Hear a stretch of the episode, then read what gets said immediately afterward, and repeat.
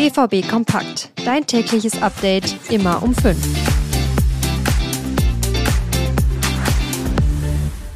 Bergfest, Mittwoch.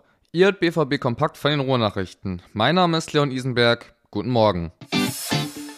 Gestern Vormittag begann Borussia Dortmund mit der Vorbereitung auf die englische Woche. Erst geht es am Samstag gegen 15.30 Uhr gegen Wolfsburg ran, ehe nächsten Dienstag PSV Eindhoven zum Champions League Achtelfinale einlädt.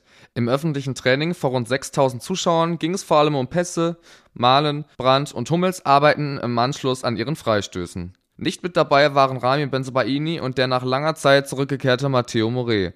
Benzebaini fehlte zwecks Erkrankung, Moret sollte im Abendspiel der BVB U23 gegen Preußen Münster zum Einsatz kommen. Jaden Sancho geriet erst nach dem Training so richtig ins Schwitzen. 90 Minuten lang gab es von ihm Selfies und Autogramme für die Fans. Nico Schulz stand zuletzt am 7. Mai 2022 in der Bundesliga auf dem Spielfeld. Der BVB hat seinen eigentlich bis zum 30. Juni 2024 laufenden Vertrag im vergangenen Sommer aufgelöst. Dafür gab es für Schulz 2,5 Millionen Euro bar auf die Hand. Nico Schulz stand aber nicht wegen seiner sportlichen Entwicklung immer wieder im Vordergrund. Es sind private Gründe. Im Dezember hat die Staatsanwaltschaft Dortmund Anklage gegen Schulz erhoben wegen häuslicher Gewalt.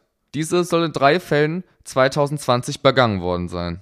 Im Juni 2022 erstattete schließlich seine eigene Lebensgefährtin eine Strafanzeige.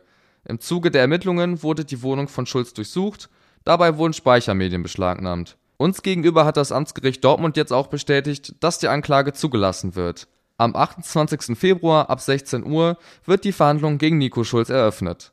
Ihm droht als Ersttäter eine Strafe, die zur Bewährung ausgesetzt werden könnte. Bis zu einer endgültigen Verurteilung gilt für ihn die Unschuldsvermutung. Nachdem das eigentliche Spiel der BVB U23 gegen Preußen Münster im Dezember abgesagt werden musste, wurde das Duell gestern nachgeholt. Im Dezember sorgte eine verschlossene Kunststoffröhre für den Abbruch. Sie galt zu diesem Zeitpunkt als verdächtiger Gegenstand. Die Ermittlungen der Polizei Dortmund wurden dazu im Januar abgeschlossen. Sie sei leer gewesen. Zu keinem Zeitpunkt ging von ihr eine Gefahr aus. Polizeipressesprecher Henna Kruse konnte uns allerdings bestätigen, dass noch weiter ermittelt wird. Man sei noch auf der Suche nach Spuren und Fingerabdrücken. Die Störung des öffentlichen Friedens steht als Straftat weiterhin im Raum. Durch die Spielabsage im Dezember ging dem BVB dadurch eine fünfstellige Summe verloren. Kommen wir als letztes zu eben diesem Nachholspiel der BVB U23 gegen Preußen Münster. Münster startete in der verregneten Roten Erde stark und drängte den BVB schon früh in die eigene Hälfte. In der elften Minute dann die verdiente Führung. Nach einer Ecke von Marc Lorenz traf Simon Scherder per Kopf. Defensiv und im Aufbauspiel ging es bei Borussia Dortmund nicht voran. Bis zur 25. Minute dominierte Preußen Münster das Spiel. Dann traf der BVB zum 1:1 Ausgleich. Ilongyombo spielte den Ball von links in die Mitte, wo Asil schießen wollte. Der geblockte Schuss landete bei Utuali, der trifft schließlich per Nachschuss. Nach zwei Chancen auf beiden Seiten plätscherte das Spiel vor sich hin. Nach der Pause kam Dortmund dann deutlich stärker raus. Nach gut einer Stunde war dann auch der Einsatz für Matteo Moret vorbei. Für ihn kam Michael Eberwein. Preußen Münster hat allerdings das Spiel übernommen. In der 62. Minute nach Ecke dann der erneute Führungstreffer.